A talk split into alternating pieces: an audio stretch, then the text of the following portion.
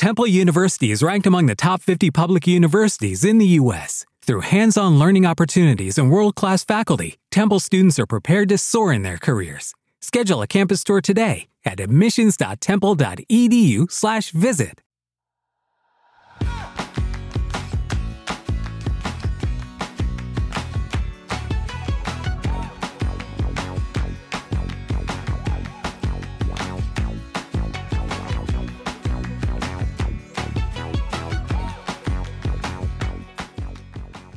Hola, esto es Plug and Drive, un podcast de Milcar FM, en su capítulo 14 del 24 de abril de 2018. Yo soy Paco Culebras y aquí hablaremos sobre vehículos eléctricos de forma sencilla y clara. Sobre su uso, funcionamiento, características, posibilidades, ventajas y retos a superar. También tendrás opinión, análisis, noticias, debates y entrevistas para mantenerte informado de todo lo que acontece en el mundo de la movilidad eléctrica y la automoción del futuro.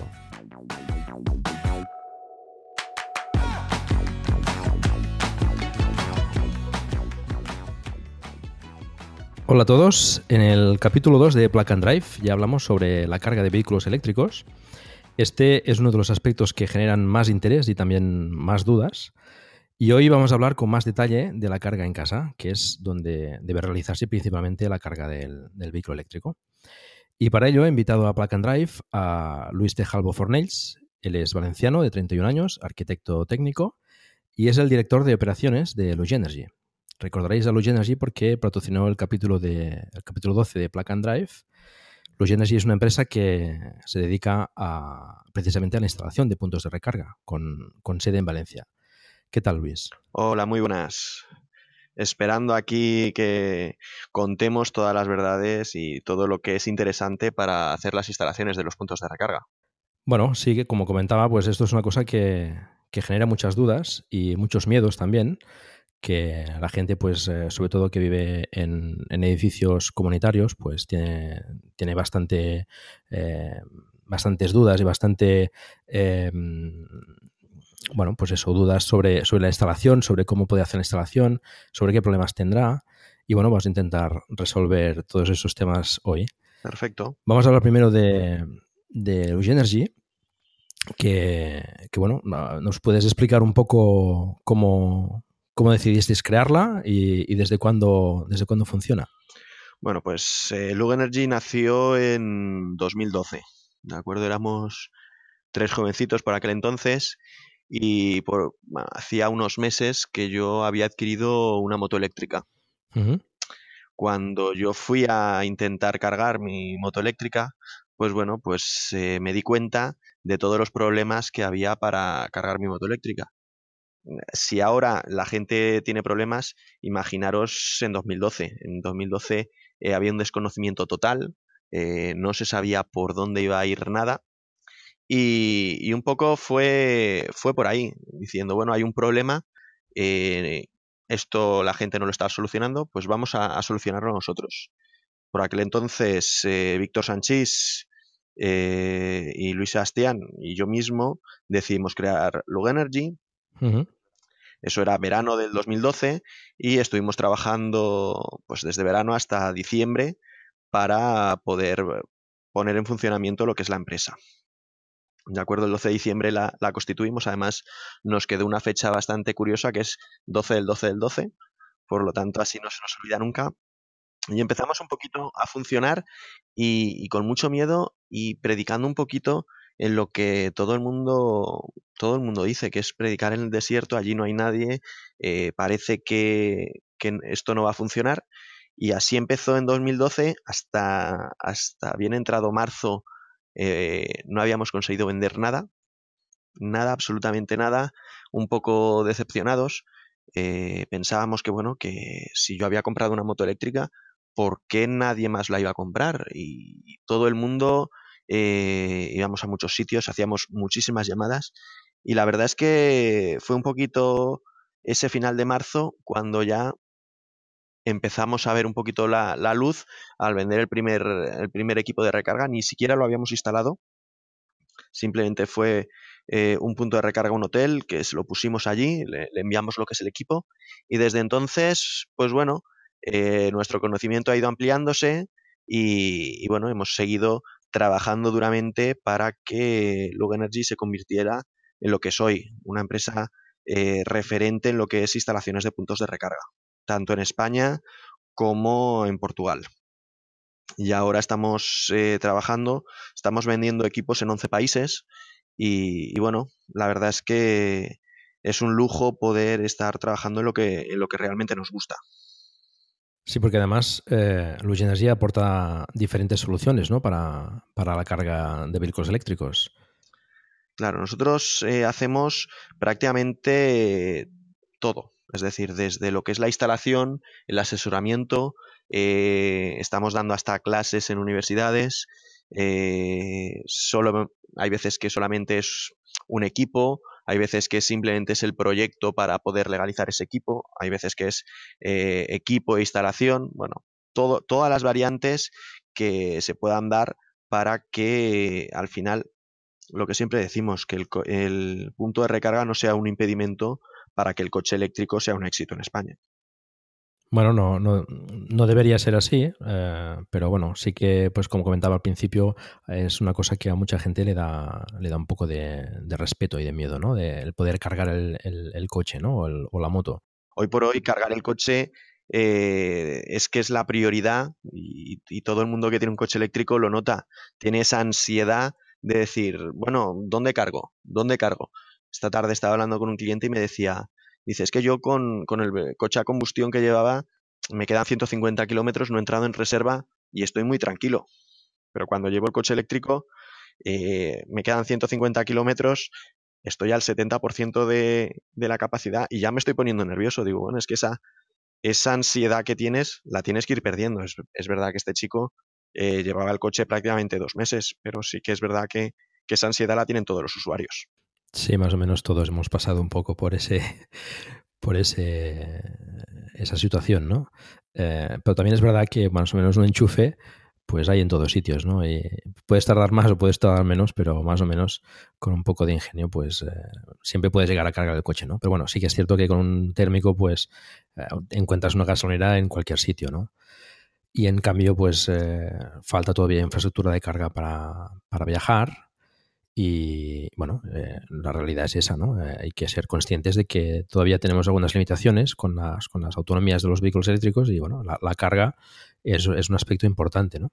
Claro. Comentabas que, bueno, que trabajáis en, en, España y en Portugal. Entiendo que para hacer instalaciones de, puntos de recarga y, Correcto, sí. y, que vendíais eh, material a 11 países ya. Muy bien.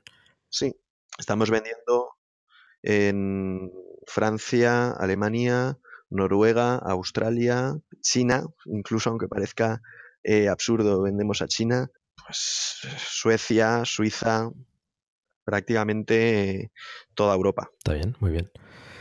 Y a la hora de hacer las instalaciones por toda la península y entiendo que también las islas, supongo, ¿no? Canarias y, Baleares. Sí. Eh, Canarias funcionamos muy bien. Bueno, las islas son, son entornos ideales para. De Baleares.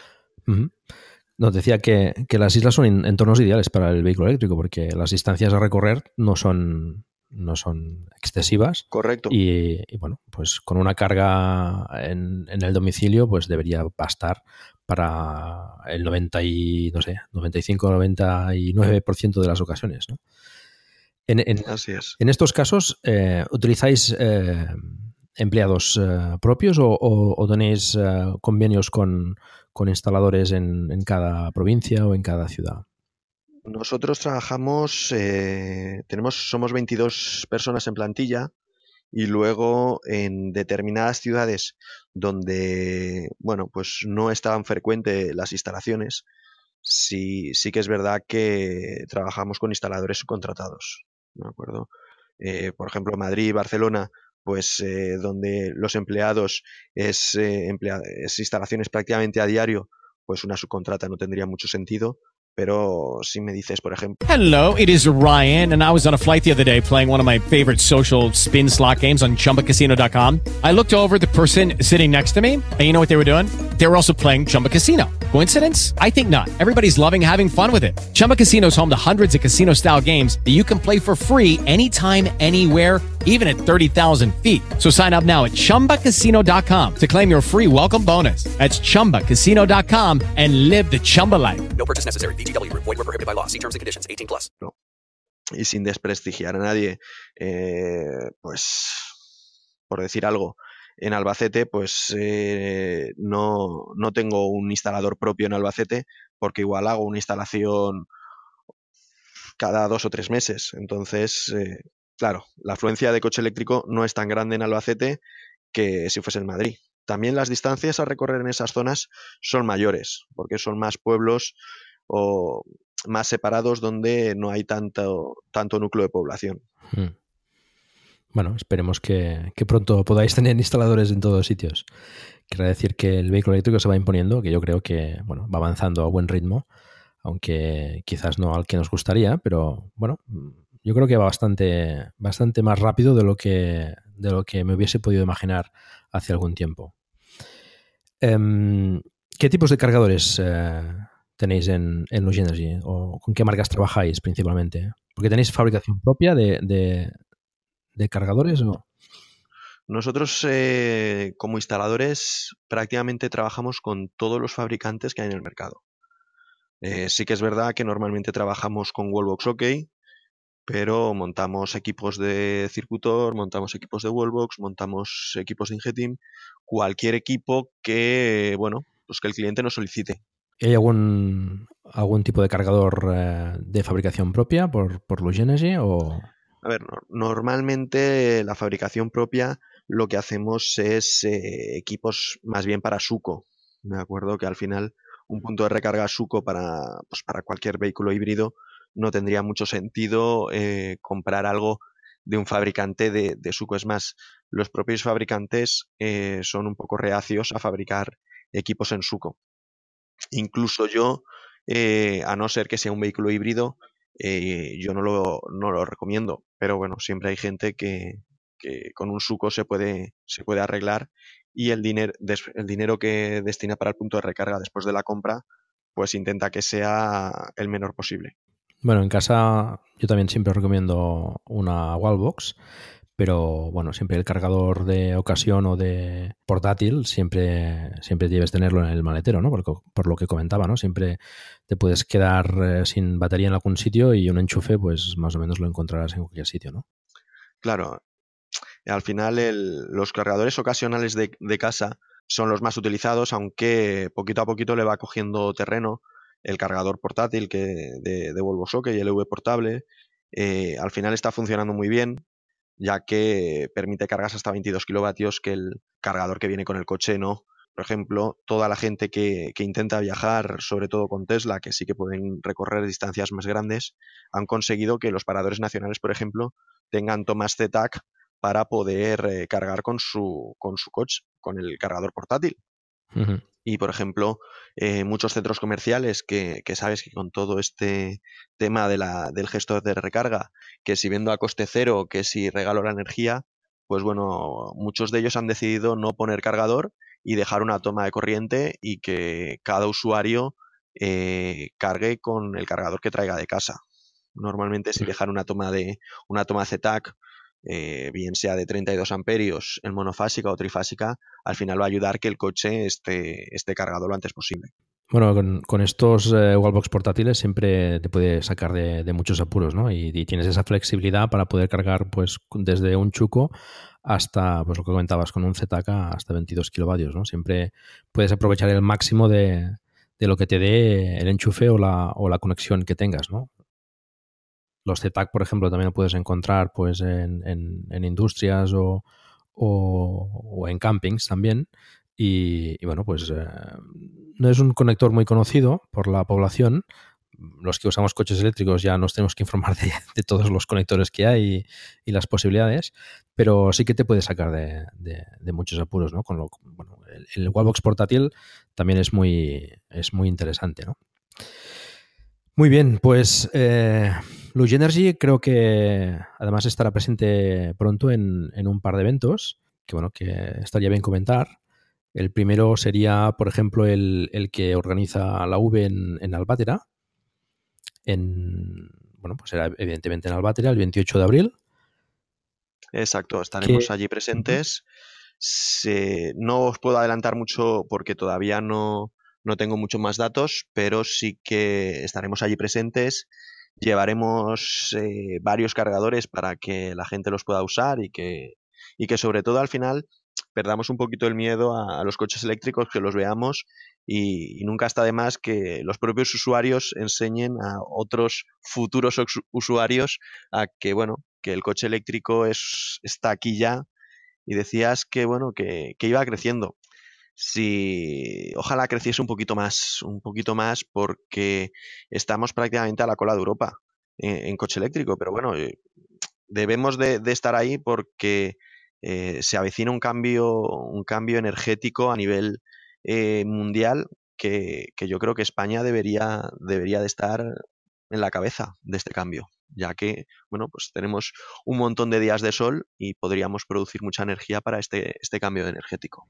Sí, sí, totalmente de acuerdo.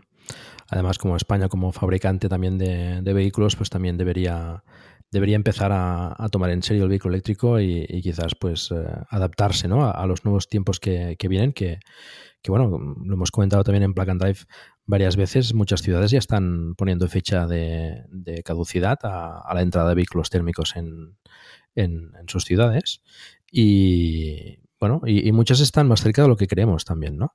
Con lo que, bueno, pues eh, no solo con los eléctricos, también con otras energías alternativas, pero mm, sí que esto quizás se, se, vaya acelerando de forma más, más importante en, los próximos años. Correcto, sí, al final eh, ciudades, eh, por ejemplo, Baleares, que está dando cifras de que prácticamente están ahí. 2020, creo recordar que ya ya tienen parte de limitaciones. 2020 es dentro de, un par de años.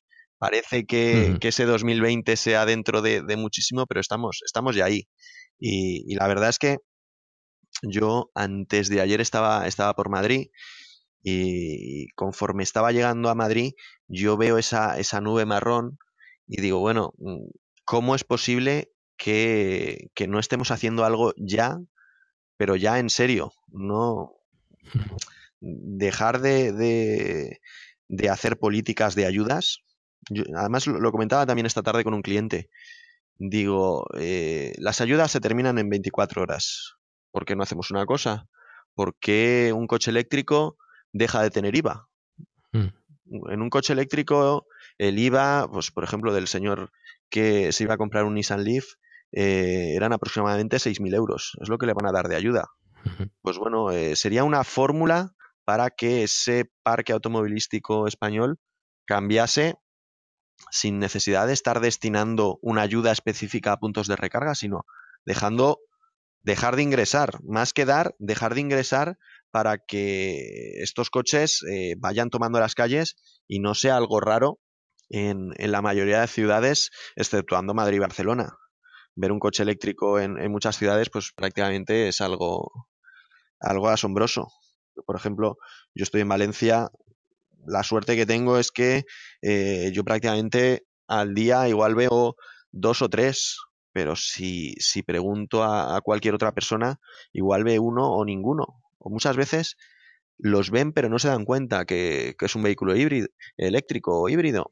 Hmm.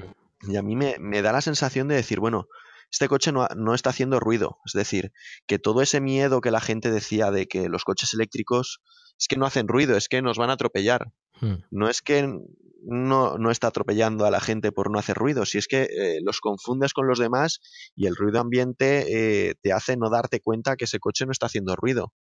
Entonces, eh, dejemos del mito este de un coche eléctrico es un problema porque no hace ruido y, nos puede atropellar. Al final no nos damos cuenta, haga ruido o no. Al ruido no, nos hemos acostumbrado ya. Sí, sí, además, eh, sin, sin, ruido te puede atropellar una bicicleta también perfectamente, ¿no? O sea... Exactamente.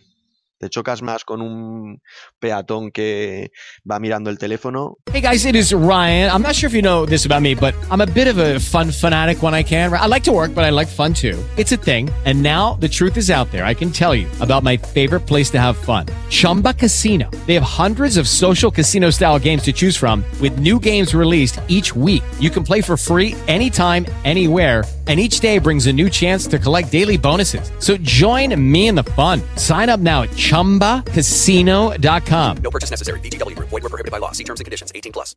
With Lucky Land slots, you can get lucky just about anywhere. Dearly beloved, we are gathered here today to. Has anyone seen the bride and groom? Sorry, sorry, we're here. We were getting lucky in the limo and we lost track of time. No, Lucky Land Casino, with cash prizes that add up quicker than a guest registry. In that case, I pronounce you lucky. Play for free at LuckyLandSlots.com. Daily bonuses are waiting. No purchase necessary. Void were prohibited by law. 18 plus. Terms and conditions apply. See website for details. Que con un coche que, que al final estás, estás al volante y estás mirando lo que estás haciendo. Sí, sí. Bueno, pues uh, animamos en todo caso a, a, los oyentes a que se acerquen, si tienen posibilidad, a, al Batera el 28 de abril. Eh, para el evento organizado por eh, la V. Habrá bastantes eh, usuarios allí de vehículos eléctricos. Y, y, bueno, es una buena forma de, conocerlos, de hablar con usuarios, que ya os he dicho muchas veces que, nos encanta hablar del vehículo eléctrico y de explicar lo que sea necesario. Y, y podréis resolver las dudas que tengáis y, probar seguramente alguno de, algunos de ellos. Bien, el otro evento eh, sería ICOMOP, ¿no? En, en, la Marina de Valencia. Correcto. El 11, si no recuerdo mal, es 10, perdona, 11, 12 y 13 de mayo. Esto creo que sería la tercera edición ya del ICOMOP, ¿puede ser? Sí, es, eh, la primera edición fue unas jornadas en, en la Ciudad de las Artes y las Ciencias, donde habían, pues solamente habían unas charlas y luego, bueno, pues estaba una pequeña exposición y bueno, para probar los coches era un poco, era un poco más complicado porque sacarlo de, allí de la ciudad de las ciencias era complicado. El año pasado ya lo hicieron allí en, eh, en la Marina, justo entre el, los tinglados y el edificio de, de EDEM. Y, este año repiten y, una de las novedades es que va a haber una parte eh, bueno, una parte de los stand están apartados, que será un circuito para probar los coches. Según me, cuentan, eh, parece ser que tienen previstas hacer unas 10.000 pruebas de coche, es decir, que a todo aquel usuario que, que, esté indeciso en comprarse un coche y que quiera ver de cerca eh, cómo son los nuevos modelos y, probar incluso eh, alguno de ellos, pues bueno, se puede acercar eh, esos tres días allí a la Marina en Valencia y, probarlos. Pues es una buena ocasión. Además, he visto en el cartel que hay varios fabricantes uh, que expondrán.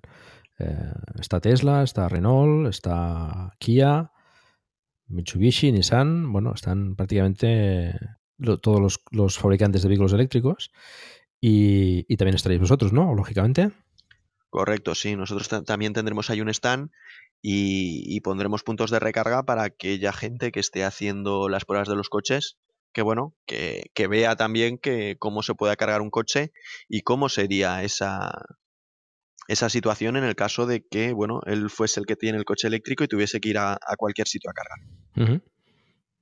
Estupendo, pues eh, también os animamos también a, acercaros a, a Ecomop y, bueno, pues eh, poder probar cualquier vehículo que, que esté allí expuesto que os pueda interesar y además, pues también, igual que en el otro evento, conocer otros usuarios de vehículos eléctricos y, resolver dudas. Muy bien, pues volvemos al tema de los, puntos de carga. Principalmente hablaríamos uh, ahora de los wallbox, que es, eh, digamos, el, el, método de carga que sería el más conveniente en una, en una vivienda. Correcto. Quería preguntarte si, si, tenéis algún modelo, por ejemplo, que, que regule la potencia uh, respecto al consumo de la casa, ¿no? Es decir, que, que, se vaya, que dé más potencia o menos potencia al, al, cargador del coche, dependiendo del consumo que tenga la casa, ¿no? Porque esto es una, es una pregunta que me hacen mucho, ¿no? De, de bueno, pues si tengo tal potencia, tengo que subir, eh, y si estoy usando, eh, pues no sé, otros eh, electrodomésticos o lo que sea, eh, ¿cómo, ¿cómo, se combina esto? ¿no? Entonces, ¿tenéis algún Volvos que, que solucione claro. este tema? Te cuento un poquito.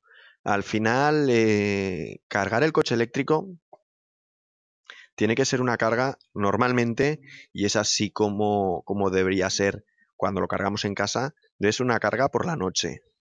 ¿De acuerdo? Una vez es, es, una carga por la noche, esto lo que nos va a hacer es que eh, vamos a aprovechar la potencia que tenemos contratada y que por la noche no gastamos para eh, cargar el coche eléctrico.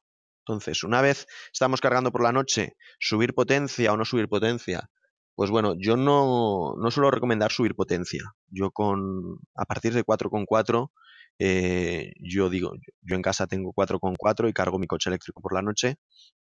4,4 575 es lo que más eh, está extendido en España y con esas potencias puedes cargar sin problema por la noche.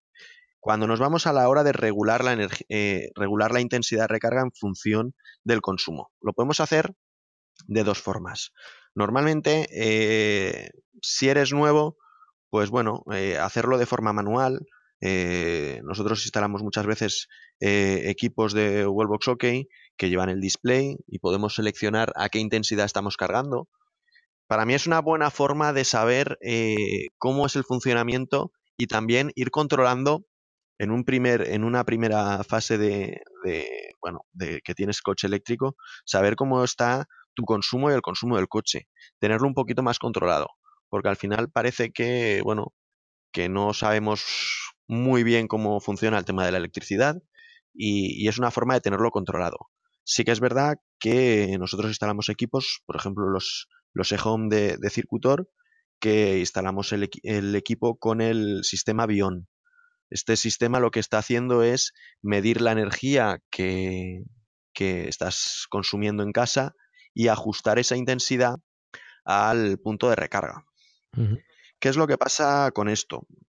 Yo siempre lo, yo lo recomiendo cuando el coche es relativamente nuevo. ¿De acuerdo?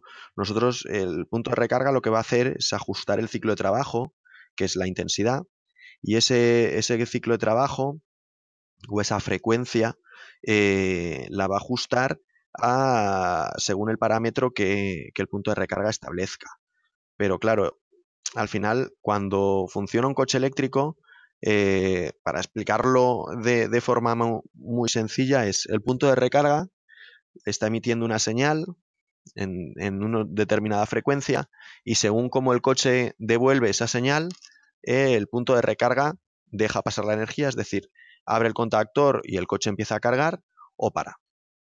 Cuando crean ese protocolo, eh, el coche puede seguir detectando que el punto de recarga ha variado esa intensidad y esa frecuencia, o puede ser que el coche no detecte que el punto de recarga ha variado esa intensidad y el coche siga pidiendo la misma intensidad que cuando empezó la carga.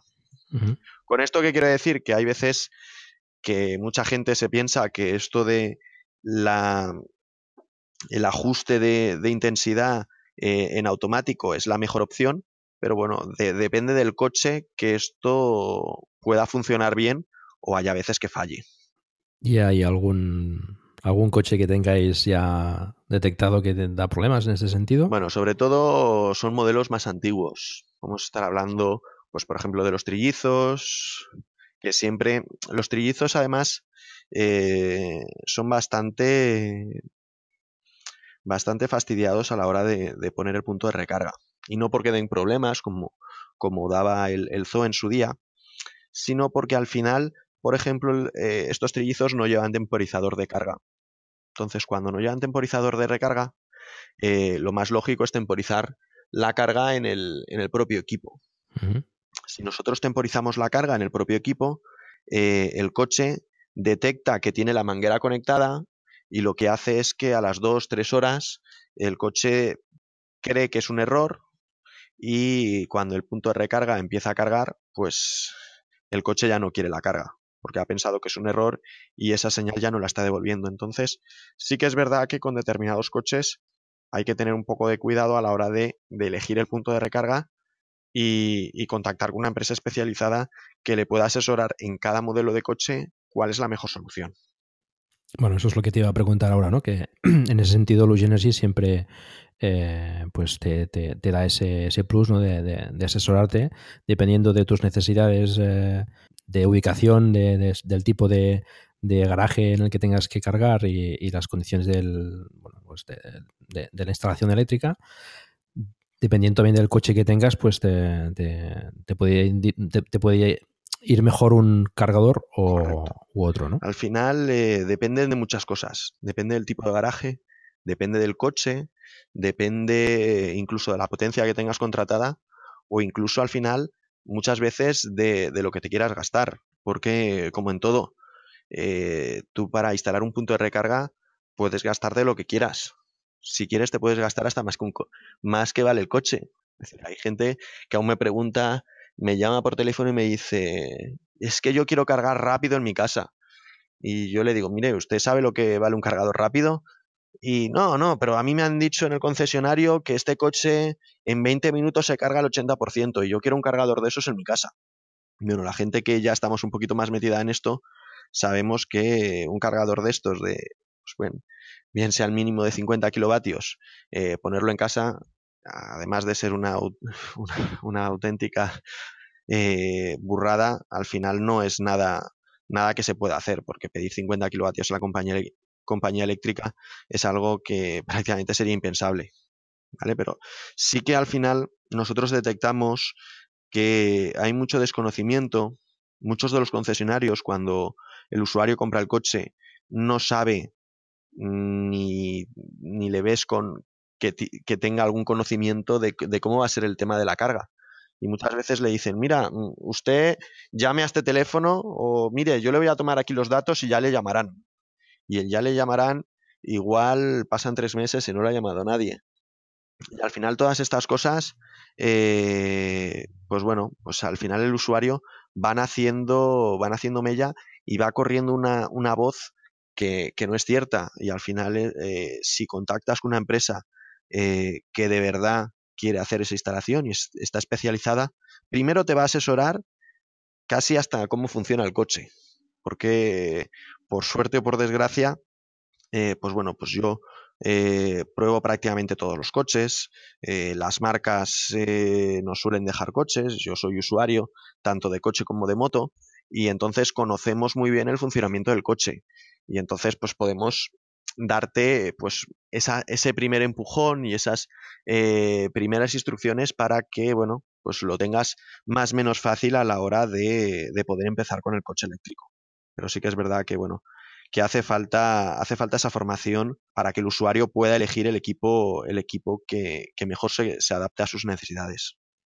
También es cierto que en muchos concesionarios tampoco es que eh, conozcan muy a fondo los coches que venden y hay excepciones, por supuesto, y hay concesionarios que, se implican y, conocen bien los, los, los vehículos y, los aconsejan, los venden bien, pero mm, desgraciadamente en muchas ocasiones hay, hay pues eh, vendedores que, no los conocen bien y que incluso pueden dar eh, consejos que no, no, no, se, no, se, ajustan a la realidad. Que no son los adecuados.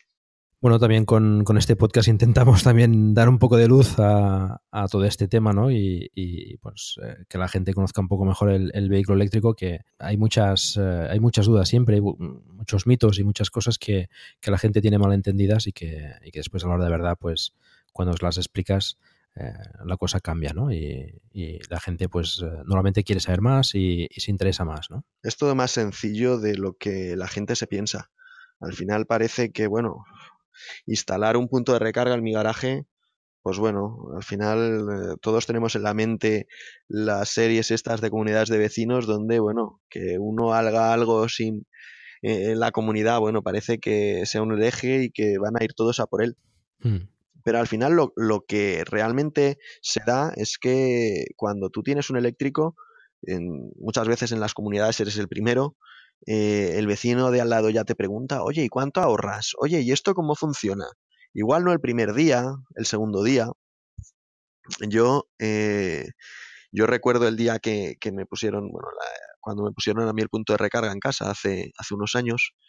Y, y bueno, pues yo estaba, pues ese día llegué, había, había comprado unas cosas y las, está, las descargué del coche, las, las entré en el trastero que yo tengo al lado y cerré la puerta pues para que no se viese luz, para que, bueno, estaba yo organizando las cosas ahí en el, en el trastero y en ese momento llegó otro coche con un matrimonio y, y el hombre se puso allí a, a, ver el punto de recarga y la mujer le gritaba, no toques, no toques, que, que a ver si ten cuidado, eh, no toques. No, y, la, y el marido, cuidado, que no voy a hacer nada, no voy a tocar nada. Ah, pues fíjate, pues lleva seis minutos cargando. Por, mira, y, va por aquí, y está cargando a 16 amperios. Y, y entonces como que lo veía todo tan extraño, yo estaba detrás de la puerta, un poco a escondidas, diciendo, bueno, pues, pues sí, pues la gente eh, tiene interés.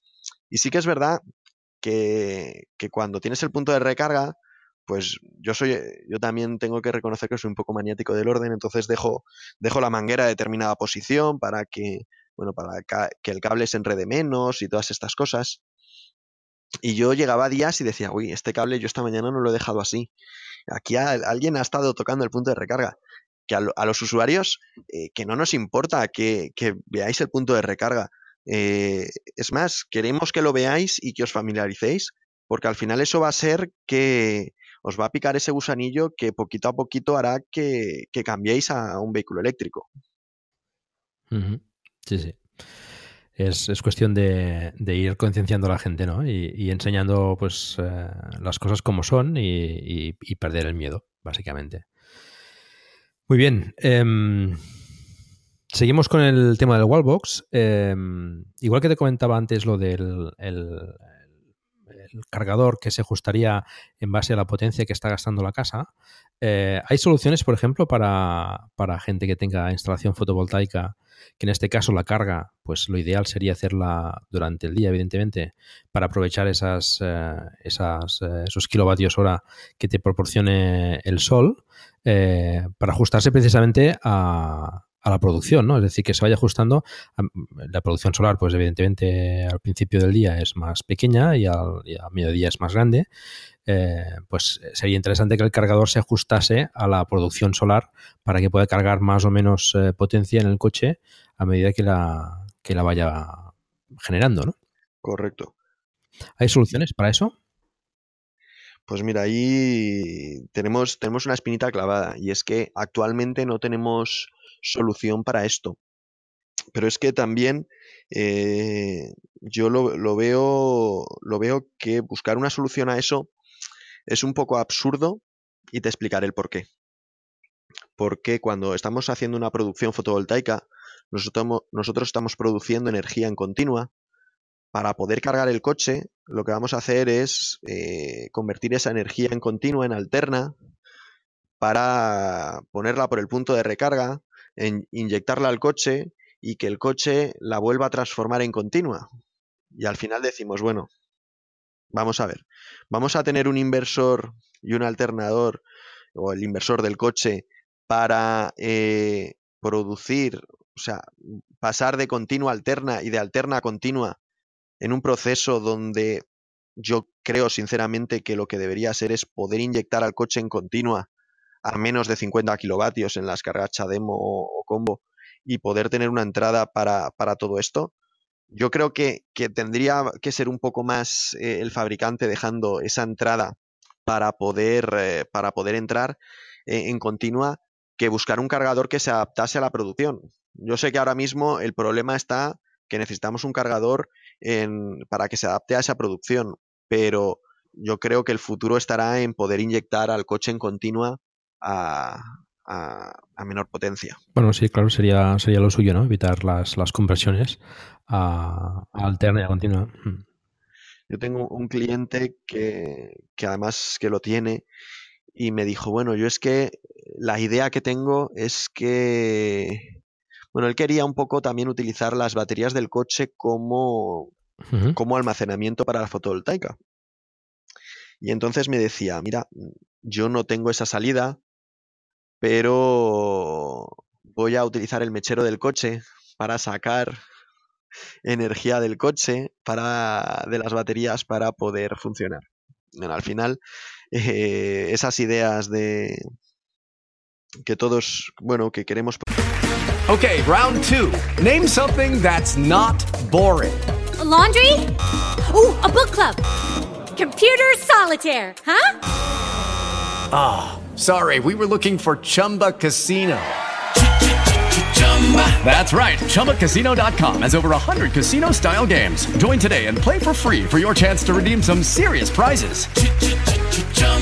ChumbaCasino.com. No purchase necessary. Where prohibited by law. 18 plus terms and conditions apply. See website for details.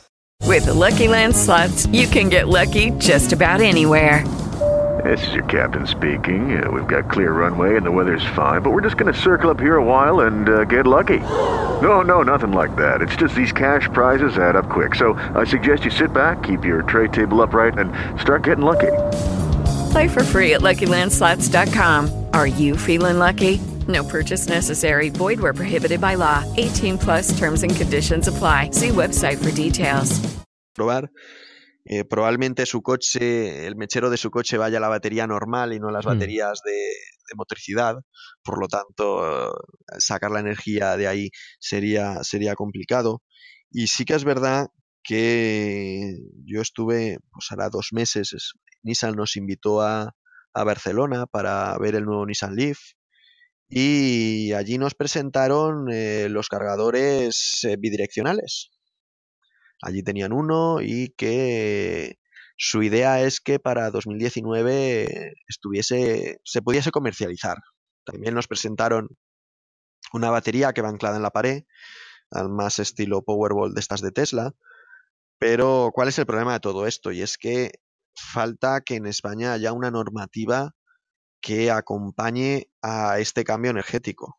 Y, al final eh, podemos eh, tirar del carro todo lo que queramos de, que eh, coche eléctrico vamos a vamos a dejar de contaminar, pero y luego seguro que, que en este o otros días hablaremos de, cómo están las redes dimensionadas, que, que también es, es un tema para, para hablar y largo, pero creo que, que por ahí tienen que ir eh, todo este sistema de almacenamiento. Y, otro, otro de los de hace poquito, estuve reunido con un fabricante de, de cargadores rápidos y me comentaba que ellos están desarrollando unos cargadores de CHAdeMO que tienen 15 kilovatios de almacenamiento en baterías. Es decir, que solo cogen de la red 35 y 15 eh, lo cogen de, las baterías.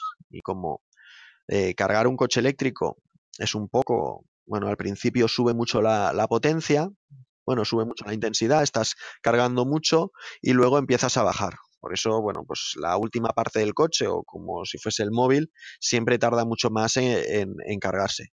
Pues bueno, aprovechaba esa parte donde eh, vas bajando para otra vez seguir eh, el equipo cogiendo 30 kilovatios de la red y cargar esas baterías para que el próximo coche, cuando llegase, las baterías estuviesen cargadas.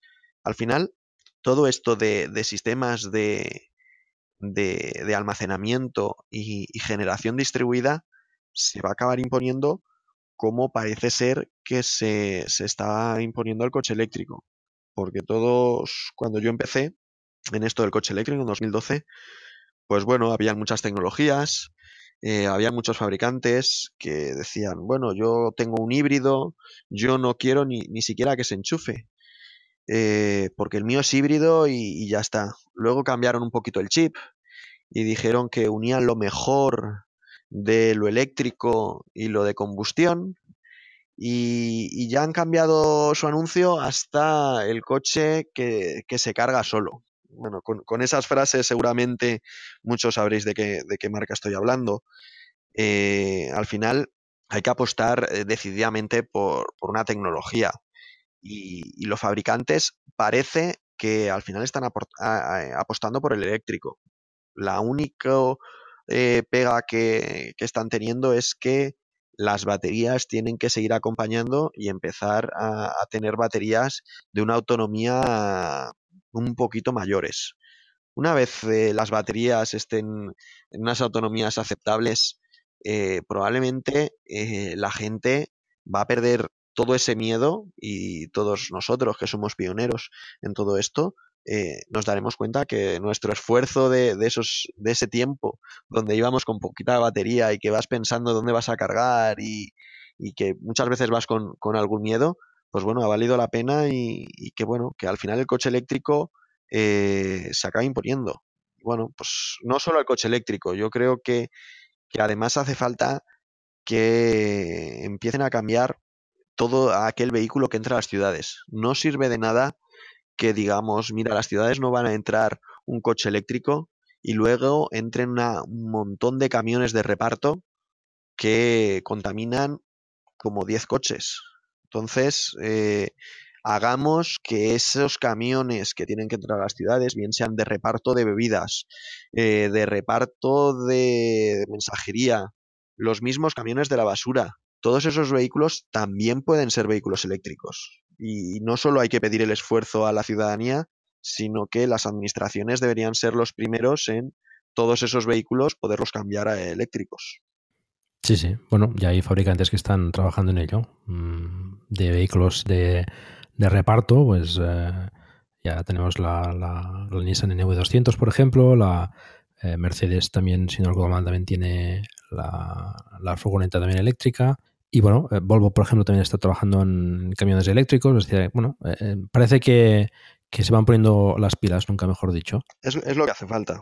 Eso, eh, el tema de la autonomía y el tema de la carga son las dos eh, pequeñas eh, espinas que tiene todavía el, vehículo eléctrico. Eh, cuando conseguimos mejores autonomías y una carga más rápida, aunque quizás con mejores autonomías no necesitamos tanto la, la- la carga tan rápida, pero bueno, sí que son dos cosas que, deberían acompañar, ¿no? Porque la gente a la hora de viajar, pues le cuesta, ¿no? El tener que, esperar determinado tiempo para cargar, ¿no? Hoy en día, pues los Tesla son prácticamente los únicos que, que pueden hacer una carga rápida. Ahora ya empiezan a salir eh, con, con CCS Combo diversos vehículos que ya permitirán cargas de 150 y 350 kilovatios y bueno, ya, ya es otra cosa, ¿no? Pero bueno, mm, entiendo que a medida que se vayan fabricando más vehículos, la gente los vaya pidiendo más, todavía aumentará la investigación en, este, en estos campos y, y estoy seguro de que son, son pequeños escollos que superaremos eh, más pronto que tarde. Correcto, es que al final todo depende del, del volumen, de lo que hizo un compañero de las economías de escala. Hmm. Yo recuerdo cuando nosotros empezamos a montar cargadores en 2012, lo que es el equipo prácticamente costaba pues, cerca de 2.000 euros. Solamente el equipo de recarga. Lo que hoy por hoy eh, se está vendiendo muchas veces eh, en 500 o por debajo de 500 euros. Es decir, ha bajado en 4 o 5 años prácticamente un 75%. Hmm. Y toda esa lucha es porque el fabricante que hace la manguera, pues al final se da cuenta de que en vez de producir 100 al año, está produciendo 1000. Y el que inyecta las, las cajas, pues al final ya no inyecta 100, inyecta 5000. Y todo eso hace que el coste por unidad eh, sea inferior y consigamos que al usuario eh, le vaya costando menos pues el tema del, del cargador. Sí, sí, con los vehículos eléctricos pasa lo mismo. Es decir, ahora hay pequeñas producciones y a la que se fabriquen en cantidades como se fabrican los coches más, más populares, digamos, pues seguro que, que bajan, ¿no? Falta todavía que las baterías también bajen un poco el precio, pero bueno, tienen un ritmo de, de, bajada de precios bastante, bastante acusado, o sea que no sé hasta dónde llegaremos, pero bueno, de un tiempo a esta parte también las baterías han bajado bastante de precio. Correcto. Si al final ya no solo es, eh, sobre todo en los coches, no solo es eh, que se fabriquen más, sino que el fabricante también quiera, quiera que se fabrique más. Si el coche eléctrico, que en teoría es más barato fabricar y, y prácticamente eh, tiene mayor coste que un coche eléctrico, eh, un coche a combustión, eh, al final estamos hablando de que ese coste de I más D lo están amortizando en un menor tiempo. Mm. Es decir, ¿cuál es el problema que muchas, muchas de las empresas tienen? Que desarrollar un, un motor a combustión vale muchísimo dinero. Y para poder amortizar ese dinero de un motor a combustión, del desarrollo de un motor a combustión, pues ese motor a combustión tiene que estar en venta 20 años. Entonces, durante esos 20 años van a vender 300.000 coches o los coches que vendan y reparten ese montón de dinero en, en esas unidades. ¿Qué es lo que pasa con el coche eléctrico? Que ese I más D eh, lo quieren repartir en vez de en, pongamos como, como en el anterior caso, pues 300.000 coches, eh, pongamos que lo quieren eh, recuperar en 100, en 100.000 coches. Es decir, al final el coste de ese I D, de ese desarrollo, eh, es mucho más alto en un coche eléctrico, aunque el coche en sí cueste menos de fabricar. Bueno, es el tema de los fabricantes es un poco complejo, creo, porque eh, son varios factores los que influyen en ello ah, y depende también los fabricantes ingresarán menos también por, las, por los mantenimientos, que los vehículos eléctricos son mucho más económicos de mantener. y bueno, estarán ahí hasta que puedan amortizar todo lo que han invertido en los motores térmicos. Eh, el mercado también evolucionará hacia otro tipo de movilidad, yo creo, hacia algo más eh, de movilidad compartida. El coche autónomo también, bueno, veremos cómo, cómo cambia también ese, ese modelo de, movilidad. Hay varios factores que, todavía es pronto, ¿no? Para saber qué, qué, pasará, ¿no? Pero bueno, el vehículo eléctrico además, al menos está, está empujando fuerte y cada vez se demanda más, con lo que yo creo que... Acaban imponiéndose. Acabar imponiéndose, sí, sí. De hecho, bueno, la mayoría de fabricantes ya han, puesto fichas, ¿no? Ese mágico 2020, que será pues eh, el cambio de, de, un modelo a otro, eh, que empezarán a salir vehículos eléctricos, que muchas ciudades eh, empezarán a activar restricciones. Veremos, ¿no? Que, bueno, esto es dentro de dos años. Estaremos expectantes en ese, en ese 2020. Sí. Bueno, volvemos al tema de los cargadores. Em, ya hemos comentado un poco los conectores de, los cargadores. Eh, pues entiendo que, por ejemplo, montáis cargadores con, los conectores más, más comunes, que son el, tipo 1, el, Yazaki y el tipo 2 Menekes. Entiendo que son los más, eh, bueno, los más o quizás los únicos que, se montan, ¿no? Básicamente, aparte del Zetaki y del Shuko. Correcto. Al final, eh, si hablamos de cargadores, tenemos que hacer una distinción.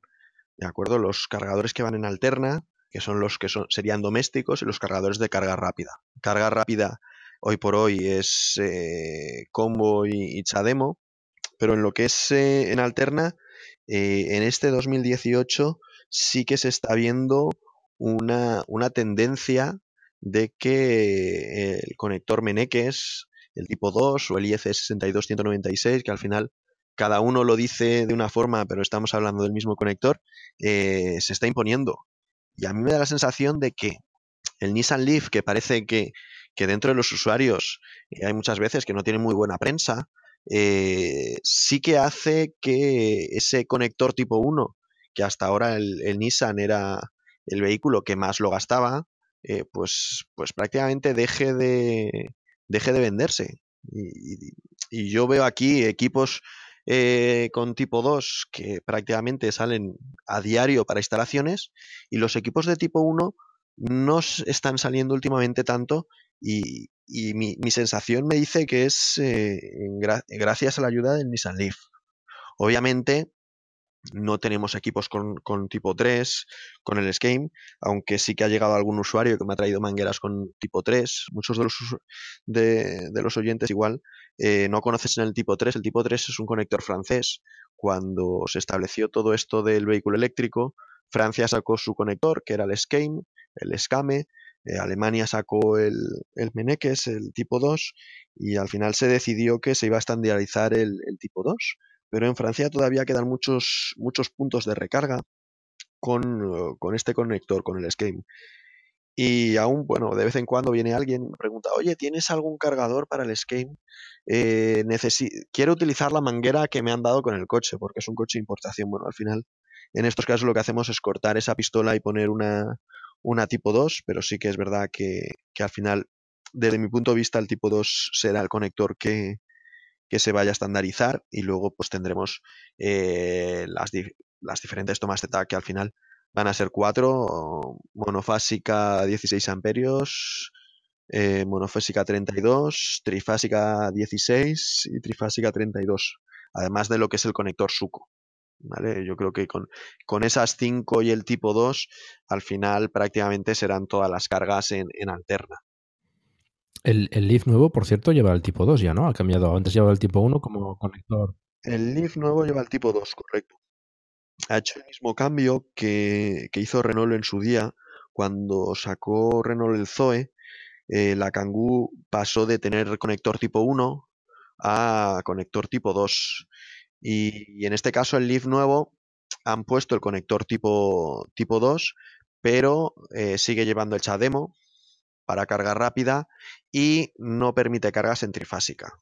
Yo para mí, esa es una espinita que me ha quedado a mí en el, en el nuevo Leaf, que, que ya te he comentado que estuve probándolo en Barcelona y me encantó. La conducción es maravillosa, todo este tema del ProPilot eh, prácticamente es como si conduce- condujes el coche solo, la verdad. Y, y a mí me da la sensación de que tenían que haber puesto una carga hasta 22 kilovatios y, y habría hecho que el Leaf volviese a ser el, el coche más vendido eh, este, este próximo año. Claro, da, da mucho juego. 22 kilovatios hace que el coche lo, te- lo puedas tener cargado en un par de horas y, y te da esa libertad que, que muchos usuarios es lo que necesitan. Hmm. No, no sé si en el resto de, de mercados, en, en Estados Unidos, por ejemplo, también ha cambiado a, a tipo 2 el, el nuevo Leaf. O en, Jap- o en, en Japón, no sé. Todo esto es un poco complicado y, y- y te, y te comento cosas curiosas. Por ejemplo, el otro día me vino un cliente, bueno, lo, lo atendió un compañero y tenía un Land Rover, un Land Rover híbrido. Y, ese Land Rover, según el país donde se hace, tiene un tipo de conector u otro.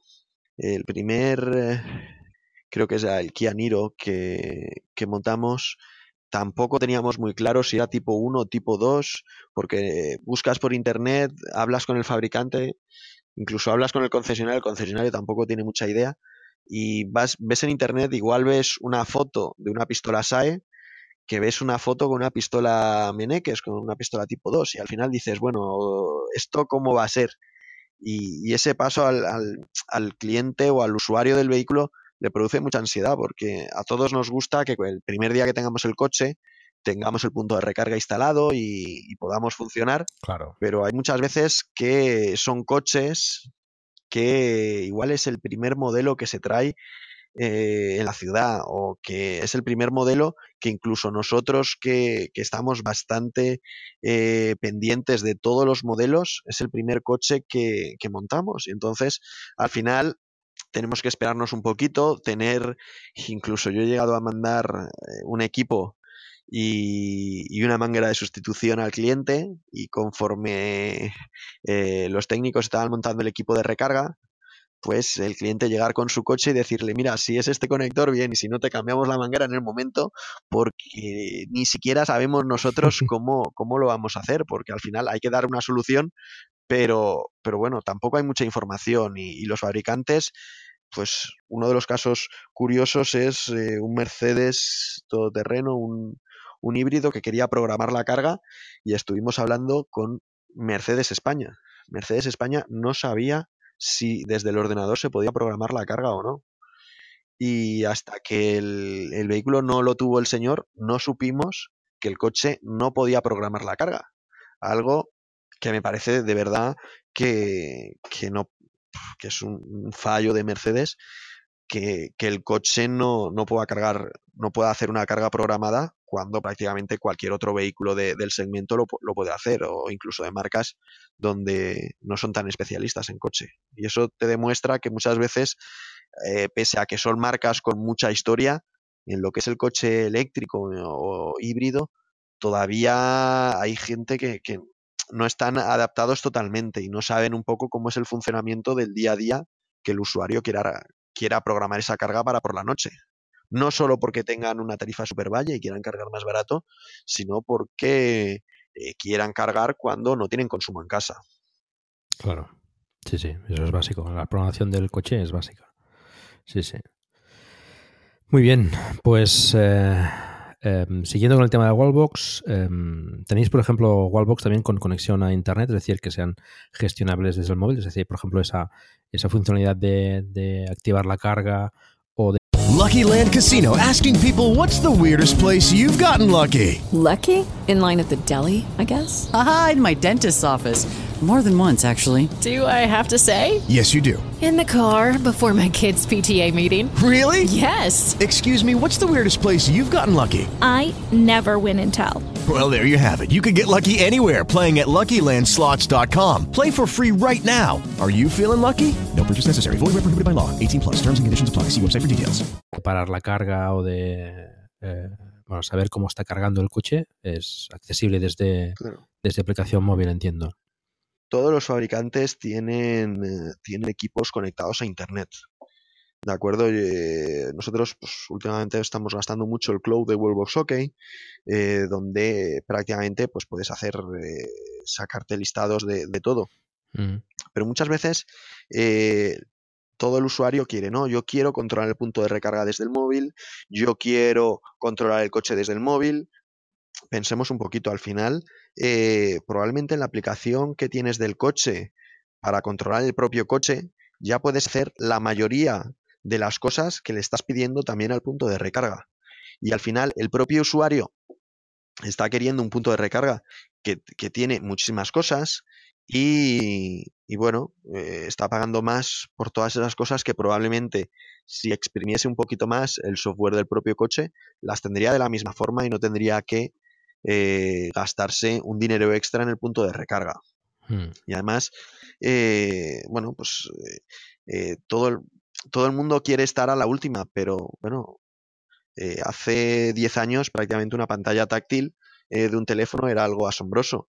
Eh, si, si, nos imaginásemos hace 10 años que nos dan el último teléfono que haya salido al mercado, eh, diríamos, ¿y esto qué es? ¿Esto cómo se maneja? Poquita gente sabría manejarlo.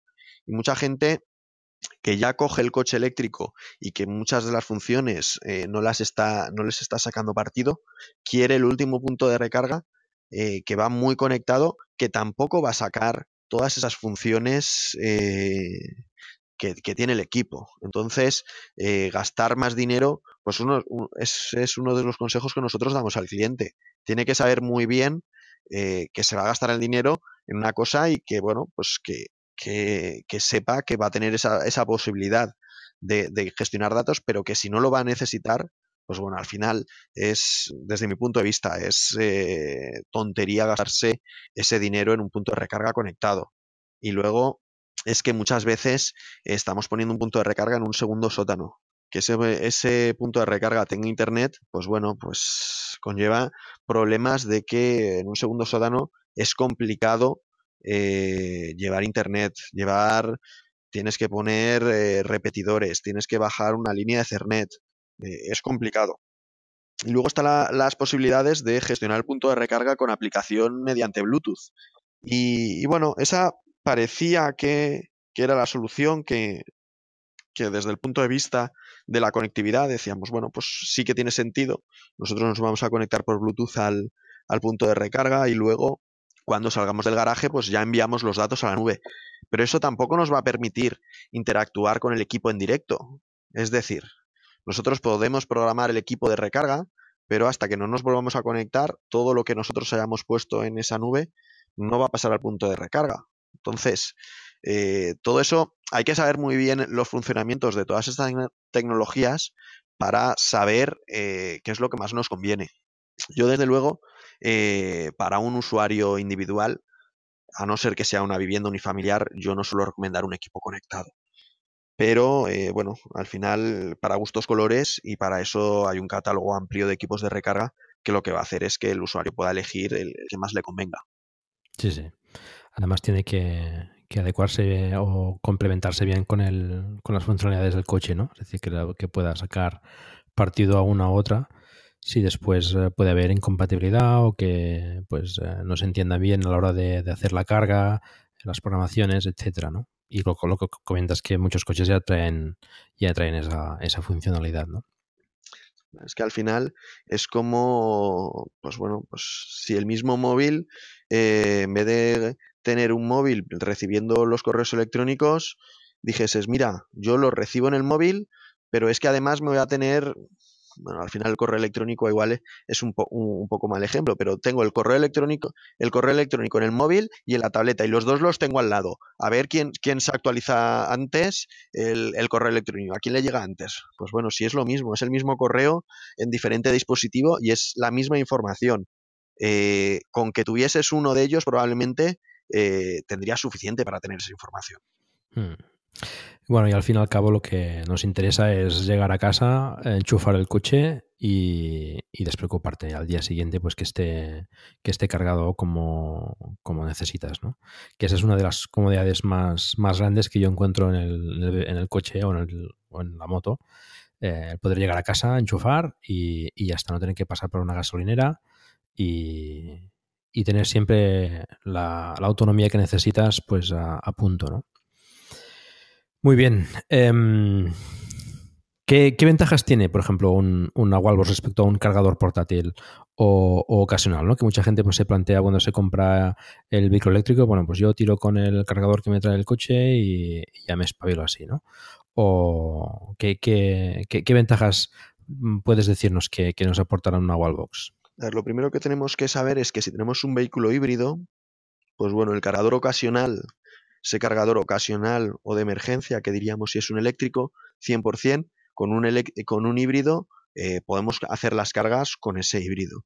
Yo a los clientes yo les aconsejo de la siguiente forma, y es que si en los próximos dos años van a tener otro vehículo híbrido o eléctrico, sí que es recomendable que hagan la inversión y tengan ese cargador ya directamente en casa.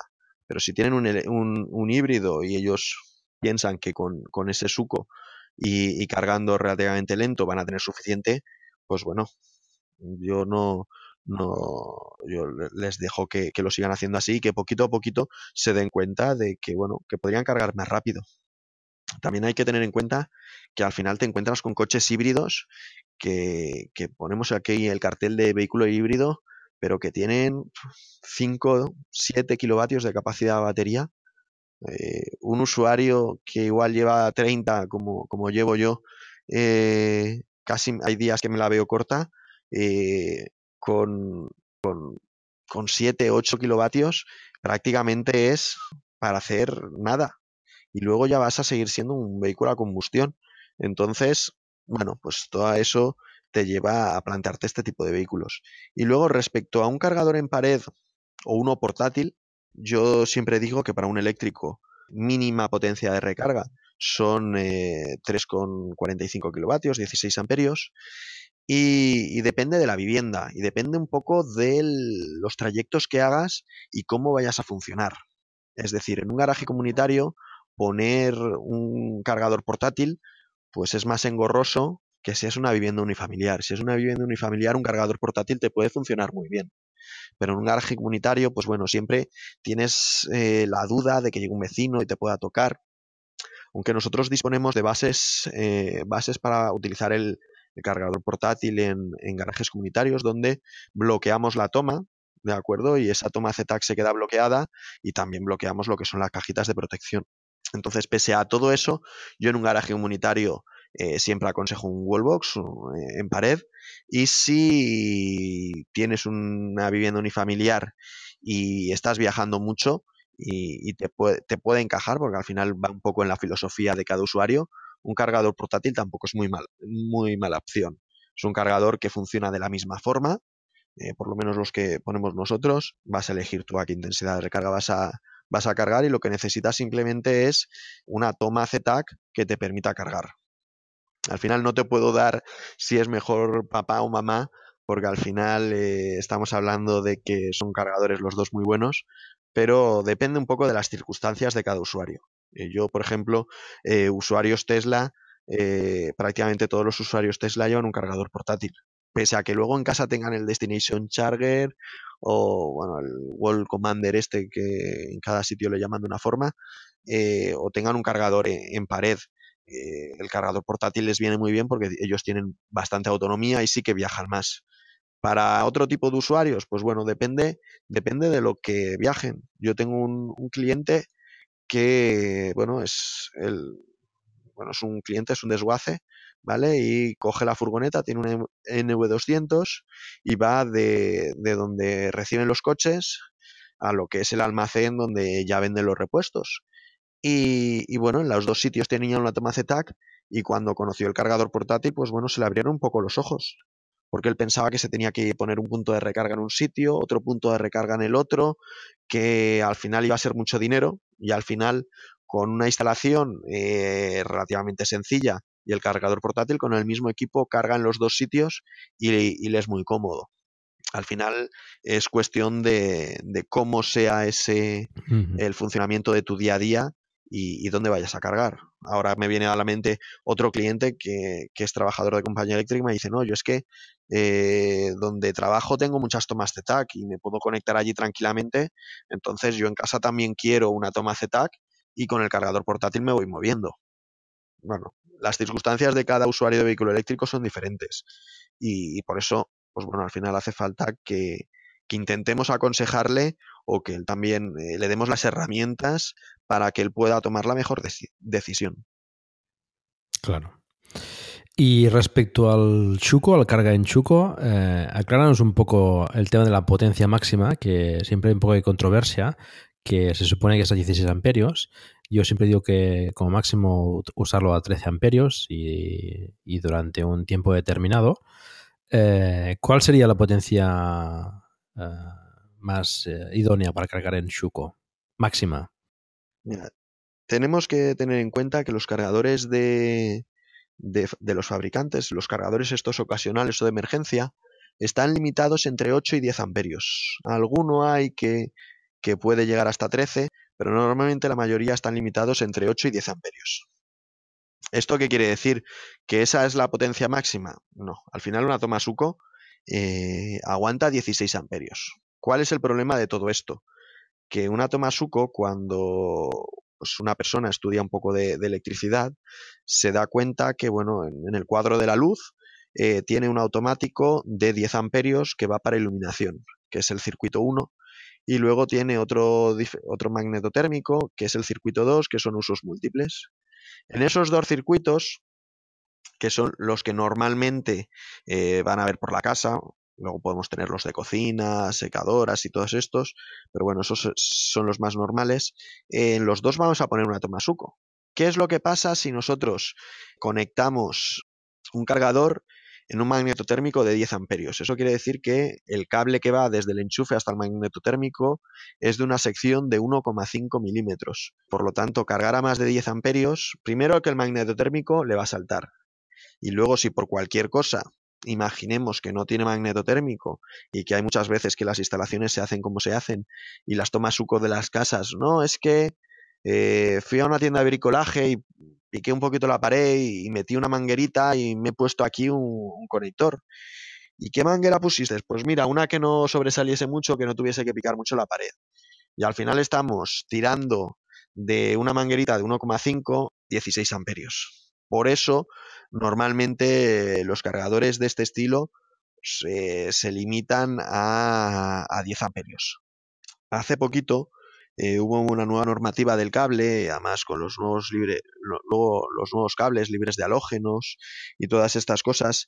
Eh, el cable aguantó un poquito más que lo que históricamente se, se había estaba manteniendo. Entonces, eh, una intensidad de 13 amperios es una intensidad correcta.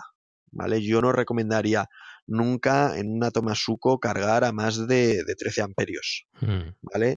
Y, y más si no sabemos cuál es el cable que hay detrás. Otra cosa es que esa instalación te la haya hecho un electricista y ya sepas que esa, que esa línea pues tiene una línea por lo menos de 2,5 milímetros. Pero esto es como cuando nos comemos un yogur o, y vemos, oye, esto está caducado, no está caducado, vamos a leer qué pone en, la, en el conector.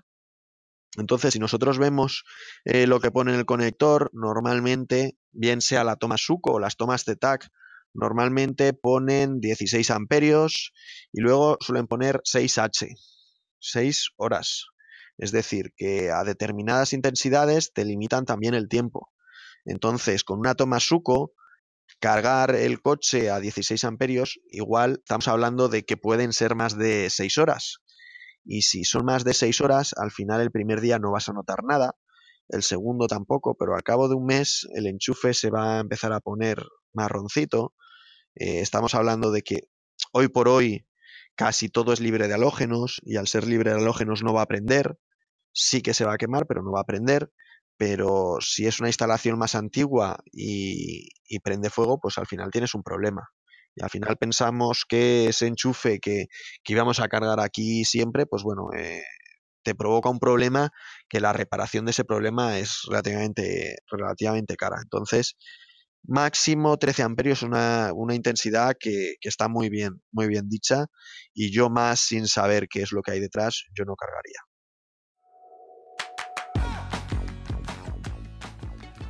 Bueno, hasta aquí la primera parte de la entrevista que hemos tenido con Luis de Jalvo de Luge Energy, al que aprovecho para agradecerle el tiempo que, nos ha dedicado. Y bueno, ha sido una entrevista charla bastante extensa y debido a eso pues he decidido dividirlo en dos capítulos. La segunda parte la, la tendréis en el próximo capítulo de Plug and Drive. Y debido a la extensión precisamente del capítulo he decidido no introducir noticias, tampoco ha habido nada especialmente relevante, pero sí que os quería comentar que la semana pasada estuve en las Jaguar Days, organizadas por Jaguar, evidentemente, en, el circuito de Castellolí, cerca de Barcelona. Y aparte de probar algunos modelos de, Jaguar, pudimos ver el, el E-Pace. No pude estar demasiado tiempo con él, desgraciadamente, pero sí que os quería comentar algunas primeras impresiones. El coche es muy bonito, es precioso, eh, bastante llamativo, es un subdeportivo. Eh, me pareció un poco más pequeño de lo que me, daba la sensación en las fotos, pero, pero, es muy bonito. El puesto de conducción muy cómodo. Eh, el cristal del techo, pues eh, muy bonito también, es un techo panorámico de cristal. Eh, la calidad de los materiales muy bien, muy buena. Eh, un poco más de plástico de lo que pensaba encontrarme en el Jaguar, pero bueno, en general muy buena. Eh, algunos detalles no me gustaron, como por ejemplo la, las manetas de las puertas que son enrasadas como las, de, las del Model S y salen para abrirse. El mecanismo de apertura es de, de plástico, no, no, no, esperaba encontrarme esos detalles en el Jaguar. Tampoco me gustó la parte de atrás, la encontré un poco pequeña, poco espacio para las piernas.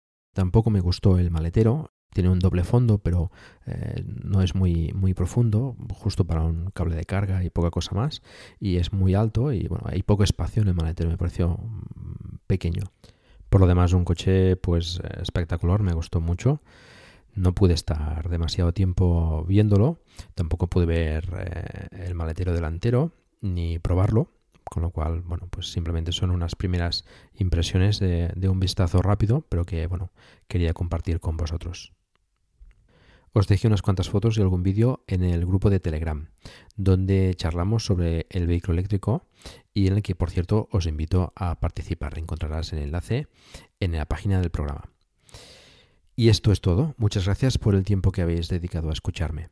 Os recuerdo que hagáis difusión del vehículo eléctrico en la medida de vuestras posibilidades, por ejemplo recomendando este podcast o haciendo una reseña en iTunes.